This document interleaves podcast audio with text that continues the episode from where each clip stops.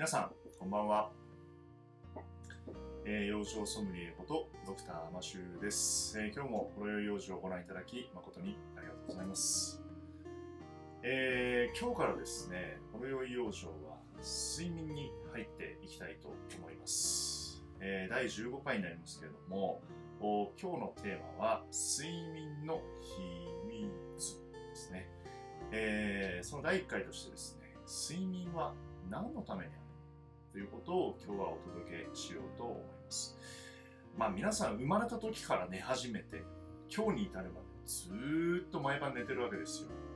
たまに徹夜するかもしれないけど。でもなんで睡眠取るんだろう？睡眠の役割って何だろうって考えたことありますですか？ということで、えー、今日はその話をしていきたいと思います。睡眠には実は驚くべき役割があるんですね。えー、その前に今日のお酒なんですけども、今日ね、結構期待してワインを開けたんですよ。ちょっとこうラベルを見せられないんですけども、まあ、ちょっとあんまディスるの良くないんでね。で、こうスペイン産のワインで、スペインの超有名なメーカーが作ってるグランレゼルバっていうですね、まあまあいいシリーズなんですよ。で、この上下だけ見せるとこんな感じなんですけども、これじゃわかんないね。で、さっきこうワインっていうのはね、あの、まあ、こう人によるっていうものもありますのですね。これはあくまで僕の好みっていう話ですよ。だからこう、香りがね、まず立たない。こうやって飲んでみて、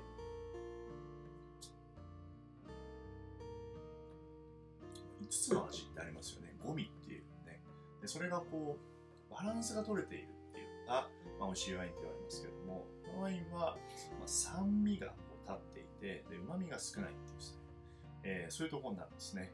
まあ、こういうこと言うと、偉そうって言われるかもしれないですけども、まあ、こうやってこう自分の好みのワインを見つけていくっていうのもですね、やっぱり大事なことかなと思います。さて、それではですね、気を取り直して、えー、今日の、えー、テーマに入っていきますけれども、まずですね、睡眠にはサイクルがあるというお話をさせていただきたいと思います。まあ、皆さんご存知だと思いますけれどもね、あの、レム睡眠っていうのと、ノンレム睡眠っていうのが睡眠にはあるというふうに言われます。では問題ですけれども、人間が眠りに入った時、ね、レム睡眠とノンレム睡眠、どっちが先に現れるでしょうか？まあ、好みに合わないと言いながらね、お酒は飲んでいきますけ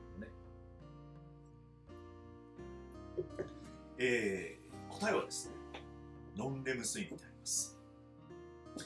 えー、こちらのね、グラフを見ていただければ、グラ表を見ていただければと思いますけれども、えー、これはあの睡眠の正常のサイクルを書いたものです。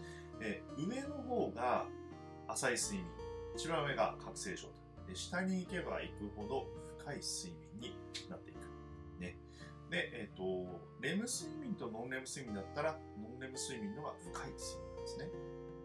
で、えー、僕が今眠りに入るとすると、レムノンレム睡眠の中の一番深い段階のところに、ストンストンストンと落ちていくんですね。で、そこからまたスーッと上がっていって、で、ここでレム睡眠になります。ところがですね、一晩の前半のところが、レム睡眠の時間はすごく短いんですね。で、レム睡眠になったら今度またすぐノンレム睡眠にスーッと入っていって、この一番深いところまで行きます。そしてまたスーッと上がっていって、今度はまたレム睡眠なんだけど、さっきよりはちょっと長いみたいな感じです。とにかくこの睡眠の前半っていうのは、ノンレム睡眠の一番深いところを経験するためにある睡眠ですね。じゃあ後半どうかと申しますと、浅いノンレム睡眠に入ってきます。で深いところまで行かないですと戻ってきて、今度はレム睡眠の幅がちょっと長くなってくるんですね。で明け方に近づけば近づくほどその割合が長くなっていって、それで我々は自然に目覚めると。まあ、そういうことになるわけですね。この周期っていうのが大体90分なんですよ。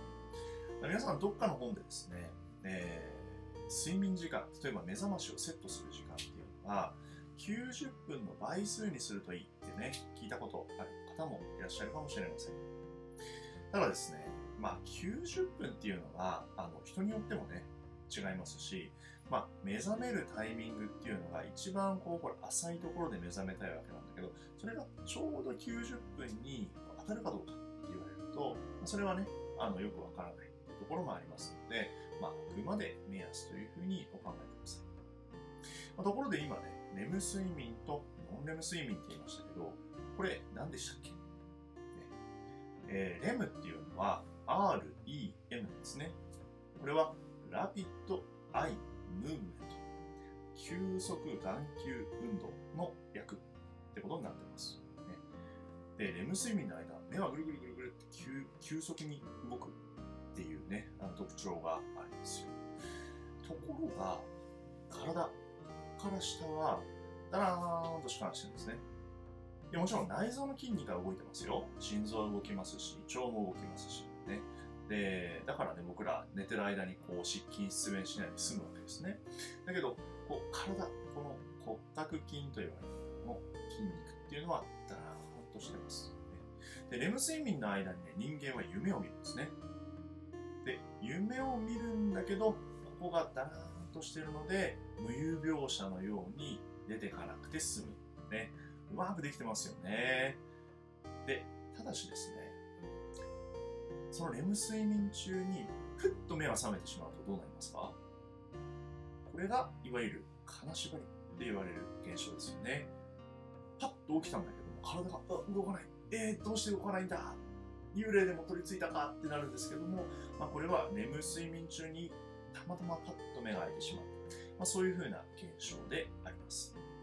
ね、で、えーとまあ、余談が長くなりましたけれども、それがレム睡眠。でそうじゃない睡眠ですね。で、えー、深い睡眠。これが、えー、ノンレム睡眠ということになります。ではですね、先ほどお話しした睡眠の役割というところに、えー、入っていこう。皆さん、睡眠をとるとどうなるか、ね、まあ、ちょっと考えてみていただきたい。ね、睡眠には、まあ、いろんな役割あります。ここではですね、大きく3つの役割を紹介したいと思います。まあ、世の中何でも3つとかって言っとくとね、あのそれっぽく聞こえますよね。まあ、僕が、あの感動したというか、睡眠ってこんなことしてくれるんだ。勉強したとき感動したね、この3つをお伝えしたいと思いますけれども、まあ、疲れを取るみたいなね、睡眠、えー、一般的にはそういう認識だと思うんですけど、疲れってこう、まあ、漠然としてるじゃないですか。主観的で漠然としてる。じゃあその疲れを取るって具体的には何をすると疲れが取れるんですかっていう話ですね。で、1個目。脳のお掃除をする。これが1つ目の役割ですね。お掃除って何って思うじゃないですか。脳っていうのは、こう、何もお掃除しないでいると、老廃物がこうどんどん溜まっていってしまうみたいなんですね。例えばですね、アミロイド β っていうタンパク質があります。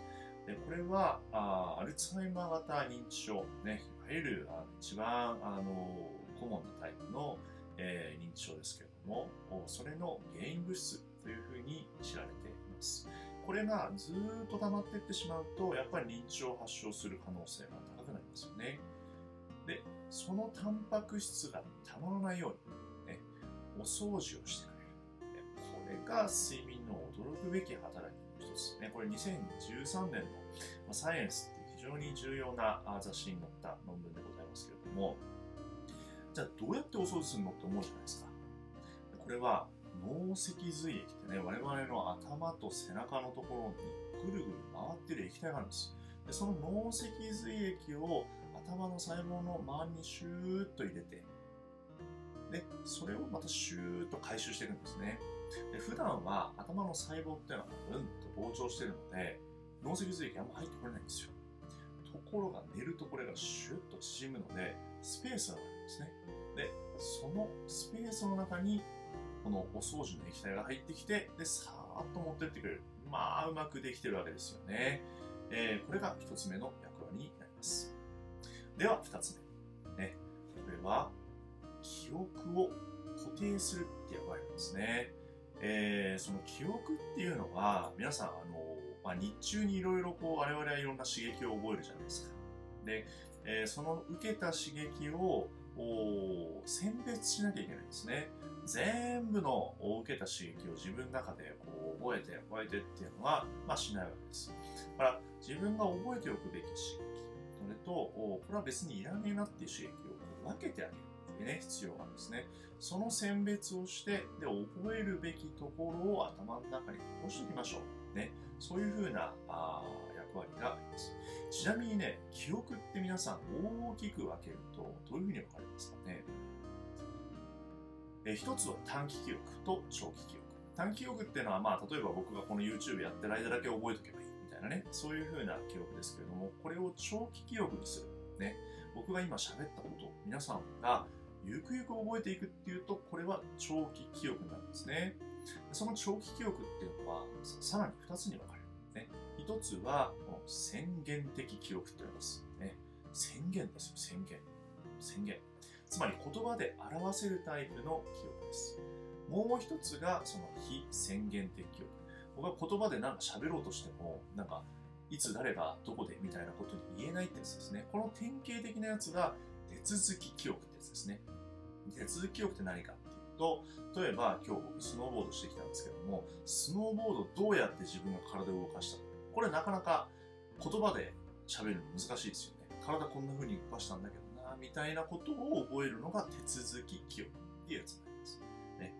で、これがそれぞれ睡眠の段階によって覚えている記憶の種類が違うみたいなんですね。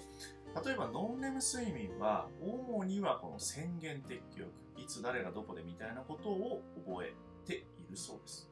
で、レム睡眠に関しては、この手続き記憶を覚えているという説が濃厚ですけれども、まあ、これがね、まだ全部分かりきってないらしいんですよね。えー、でも大事なことは、レム睡眠とノンレム睡眠、それぞれに役割があるんだね。だからさっきのお話を聞いて、うん、待てよと。深い睡眠をとるのは睡眠の前半だから、そこだけきっちり寝ときゃいいじゃねえかと思った方いらっしゃると思います。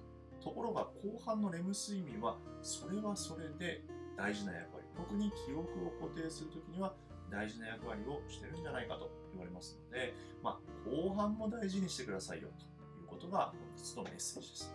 ね、さて最後に3つ目の役割は何でしょう、ね。えー、寝れないと皆さんどうなりますか？僕はですねイライラします。そして運転が荒くなります。よくないですね。